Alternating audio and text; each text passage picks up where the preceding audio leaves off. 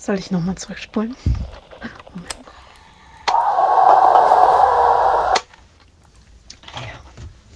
Ich hatte sehr viel Zeit zum Nachdenken. Als ich in dem Arbeitszimmer wieder aufgewacht bin, war die Tür zu, äh, komplett abgeschlossen. Ich musste warten, bis sie sich wieder öffnet. Und da ich ja eigentlich nur mit meinem Schlafrhythmus rechnen kann, waren das ungefähr vier Tage. Sehr viel Zeit. Und ich weiß nicht, ob ich langsam verrückt werde, aber ich bin äh, zu einer Erkenntnis gekommen. Und zwar, ich muss ja dem Mädchen irgendwie helfen. Und warum soll ich ihr helfen? Und jetzt kommt Horrorfilmwissen 101. Meine Theorie, wahrscheinlich ist ihre Seele hier in diesem Haus gefangen. Und ich muss herausfinden, wie sie gestorben ist. Das führt nämlich automatisch zu meinem Wunschszenario. Sie ist frei, die Türen gehen auf, ich bin frei. Aber jedes Mal, wenn ich irgendwas finde, wie den kleinen Schlüssel, die Spieluhr, ähm, die Akten äh, im Arbeitszimmer, jedes Mal funkt mir irgendwas dazwischen. Etwas, das nicht will, dass ich ihr helfe. Ich weiß nicht. Das heißt auch, dass jedes Mal, wenn was Seltsames passiert, bin ich auf dem richtigen Weg. Richtig toll. Die letzten Tage hatte ich äh, ziemlich viel Zeit, drüber nachzudenken und die Akten durchzulesen. Alles durchzulesen. Das komplette Arbeitszimmer. Das habe ich die ersten zwei Tage gemacht. Die letzten zwei hatte ich nichts mehr zu essen oder zu trinken. Deswegen lag ich die meiste Zeit auf dem Boden, um Energie zu sparen. Ich konnte am Ende kaum aufstehen, als ich ein leises Klicken an der Tür gehört habe. Ich habe mich zurück in den Schlafschrank geschleppt und war schon nach einer Dose Katzenfutter satt. Kennt ihr das? Wenn man so Hunger hat, dass man nichts mehr essen kann? Ähm, die Katze saß übrigens äh, vor der Arbeitszimmertür, als sie aufging. Das war schön. Oh Gott. Äh, die letzten Tage brauchte ich so ein bisschen, um zu regenerieren. Ich rede, glaube ich, nur, um es weiter aufzuschieben. Ich muss in den Keller. Letztens kam ich an der Kellertür vorbei und die war offen. Äh, ich war aber körperlich und mental auch überhaupt nicht bereit. Ich war auch nicht ausgerüstet genug. Deswegen habe ich die Tür mit so einem Keil äh, auf, also offen gelassen das ist übrigens eine überraschend stabile Tür. Jede Menge Schlösser hängen davor.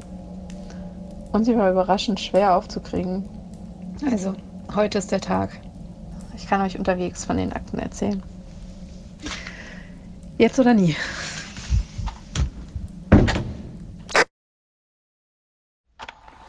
So.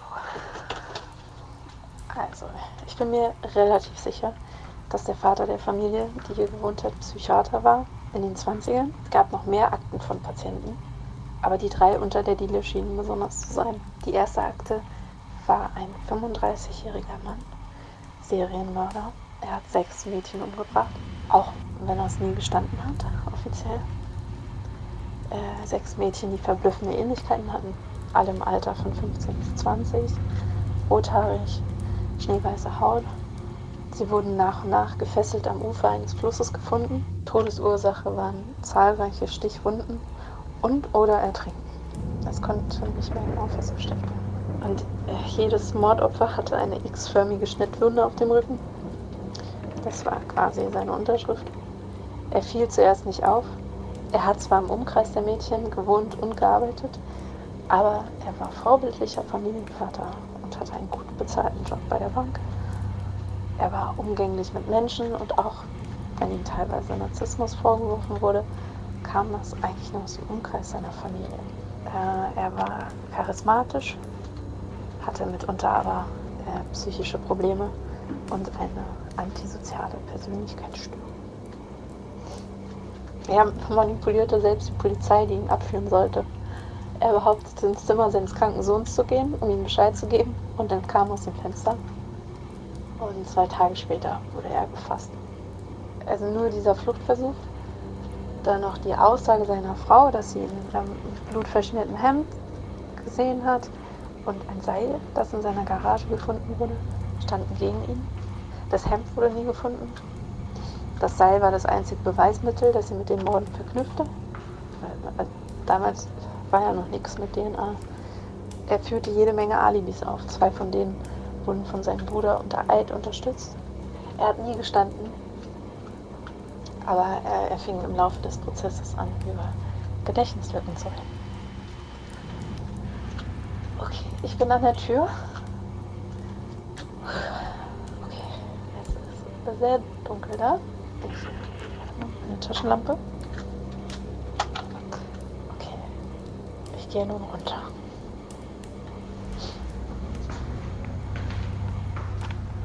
Ja, äh, er schafft es am Ende in die Psychiatrie eingewiesen zu werden und verhinderte somit sein Urteil. Er hatte keinen Anwalt.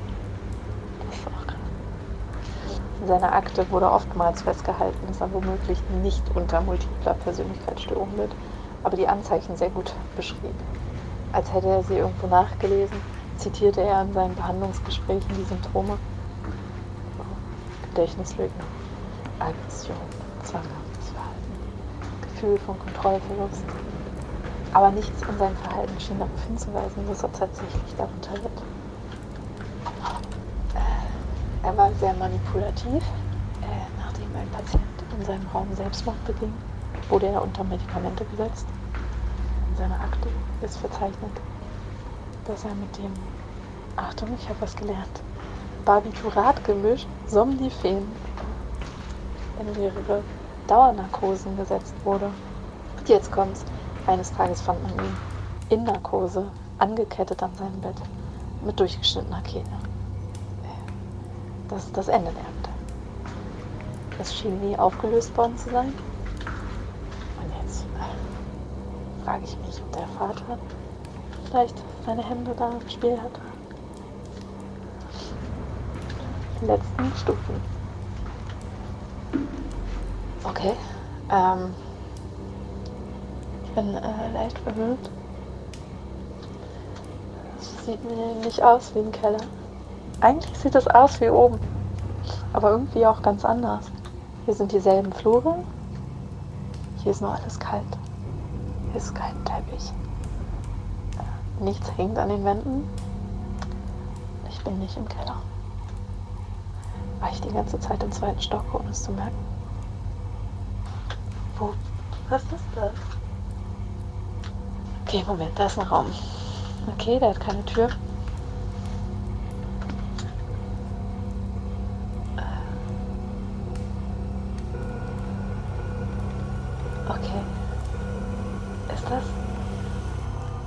Psychiatrie?